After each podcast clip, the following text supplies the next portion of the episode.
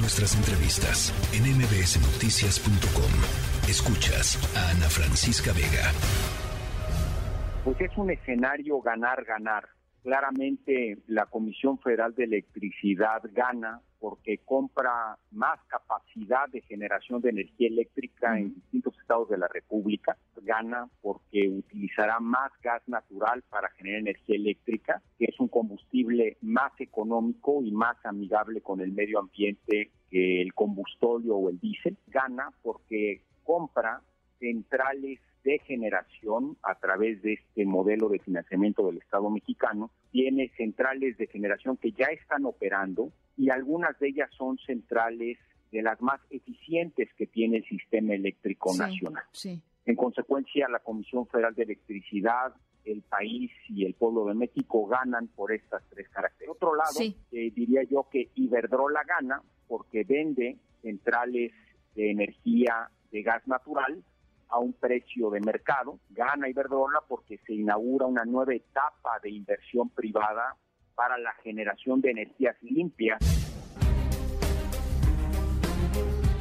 Bueno, pues eh, esa fue la reacción que obtuvimos ayer del ex director de la Comisión Federal de eh, Electricidad, eh, Enrique Ochoa Reza, que decía, pues esto que estamos viendo y esto que anuncia el presidente López Obrador en torno a la compra de estas 13 plantas, 13 centrales de ciclo combinado por aproximadamente 6 mil millones de dólares, eh, son una buena apuesta, es un ganar-ganar, pero hay que decir, no es la visión que han expresado una buena parte de eh, los eh, em, analistas del sector energético en el país. Así es que, em, pues hay que contrastar, ¿no? Un poco las preguntas que siguen sobre la mesa con eh, pues la evidencia que, es lo que nos está diciendo. Y ahora sí tenemos en la línea a Gonzalo Monroy, director general de la consultoria GIMEC, experto en temas eh, energéticos. Y primero que nada, preguntarte, Gonzalo, estábamos escuchando ayer, platiqué con Enrique Ochoa Reza aquí, nos decía, esto para mí es un ganar-ganar. Eh, si tú compartes, digamos, esta visión positiva de esta, de esta transacción o si tienes, pues, quizá puntualizaciones que hacer al respecto, Gonzalo. Claro que sí, me gusta platicar contigo. Eh, pues mira, efectivamente yo te diría que me parece que es un, ese prácticamente que todo el mundo sale ganando. Iberdrola se quita un gran dolor de cabeza. Esos cuatro años de administración del presidente López Obrador habían sido el, hijo predilecto para acusaciones de supuestos actos de corrupción, de todo lo que se había hecho mal en los últimos 30 años. Por otro, por otro lado, el gobierno mexicano no tiene que desembolsar los 6 mil millones de dólares y en la práctica se hace de la operación de estas plantas.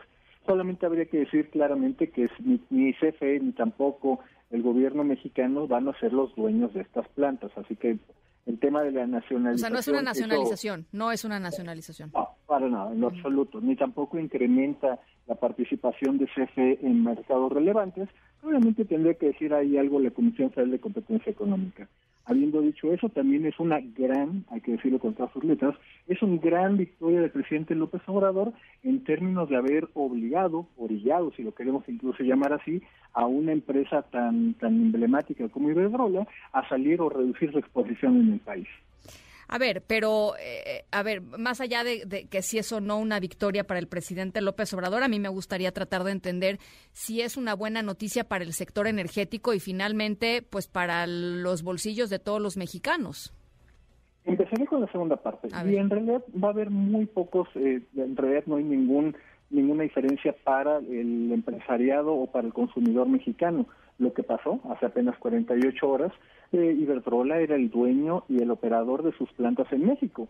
Hoy eh, hay un nuevo participante llamado México Infrastructure Partners, que fue quien compró las plantas y va a ver y justamente va a contratar a la CFE para que las opere. En realidad no hay ningún cambio ni de soberanía, no hay tampoco una afectación en tarifas, incluso yo te podría adelantar de una manera positiva, tampoco se antoja de que las plantas se vuelvan un poco más ineficientes porque ahora CFE las va a operar probablemente el ingeniero que antes tenía su camisa o su cachucha de Iberdrola, ahora pues se la cambiará, será una SPE que diga bajo propiedad de, de MTI.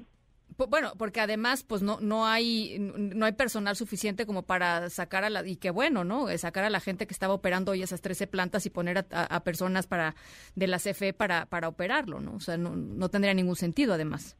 Efectivamente, y eso hay que entenderlo de, una manera muy clara. Gran parte del corazón de las plantas que se vendieron son en centros clave. Por ejemplo, está la parte de Altamira, Amazunchale, que es en San Luis Potosí, y sobre todo el hub de Monterrey. Buena parte del público que nos está escuchando en la Sultana del Norte, prácticamente su electricidad viene precisamente de estas plantas privadas de Iberdrola y ahora ya justamente de México Infrastructure Partners.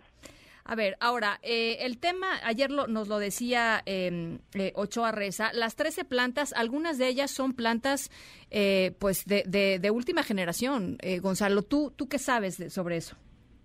bueno, una, una, una, pequeña y breve aclaración. En realidad son 17 plantas. A ver. son 13 que están en o estaban en el programa del productor independiente de energía y cuatro en el tan cuestionado esquema de autoabastecimiento cogeneración. Habiendo dicho esa pequeña aclaración, eh, hay que decirlo, gran parte de esas plantas fueron construidas en el 2000, entre el 2003 y el 2007. Contractualmente eh, tenían una depreciación de 25 años. Pero también hay que decirlo, esos no son ningunos fierros viejos, de hecho, en su mayoría son las plantas más eficientes que hay en el país. En buena parte, esas con un buen mantenimiento preventivo correctivo, de ser el caso, pueden seguir operando de manera súper eficiente por los siguientes 20 años. Entonces, ¿te parece eh, una buena noticia, Gonzalo? Yo creo que todo el mundo sale ganando. Justamente Iberdrola le permite quitarse el dolor de cabeza de político y del golpeteo, le permite también obtener una buena capitalización para invertir, prácticamente lo ha anunciado, más del 50%, 3 mil millones de dólares, en expandir su presencia en otros mercados en puras energías renovables. Por el otro lado, CFE gana, al menos en el membrete, y obviamente aquí también gana, como te platicaba el presidente López Obrador, una muy necesitada victoria política. Bueno, pues eh, hay algo más que te parezca importante eh, puntualizar al respecto, porque hay opiniones verdaderamente divididas en torno a esto, Gonzalo. En realidad no debería de verlo, sinceramente. Lo que vimos fue una operación mercantil. Es una operación donde se está trabajando con diferentes agencias del gobierno mexicano que están proporcionando tanto dinero en efectivo como es la parte del FONAVIN, como también garantías y cartas de crédito, como los haciendo Banobras, como los haciendo Nafinsa y otras entidades del gobierno mexicano. Esto simplemente termina también de exponer que Iberdrola tampoco se va del país, se queda con cinco plantas de ciclo combinado, seis plantas eólicas y tres de parques solares. Entonces, pues como dicen, y, mira, me, llama mucho la atención, porque de veras uno entra a redes sociales eh, y si no eh, entiende, digamos, perfectamente cuáles son los pormenores de esta, de esta transacción, hay o todo es espantoso o todo está padrísimo con, con, con, con, el, con la transacción. Efectivamente, ahí, ahí a veces las pasiones dominan las conversaciones, pero estos son los hechos. Es una operación que le da una buena presencia a un nuevo jugador que es este fondo, es un fondo que no es como tal operador, le permite a CFE ganar políticamente. Alguien cuando pase por alguna planta, quizá en Pesquería, Nuevo León o en Tamazunchale, va a ver que esas plantas que antes decían Iberdrola ahora tengan un logo de CFE, aunque CFE directamente no sea el dueño. Y obviamente esto también le permite al presidente López Obrador reavivar justamente sus bases. Así que parece que todo el mundo sigue avanzando una industria que por desgracia había sido muy golpeada en los últimos años. Bueno, pues ahí está una interesantísima lectura. Gonzalo, te agradezco muchísimo estos minutitos. Por supuesto que sí, Ana, te mando un tremendo abrazo a ti y a todo tu pueblo. Igualmente. La tercera de MBS Noticias.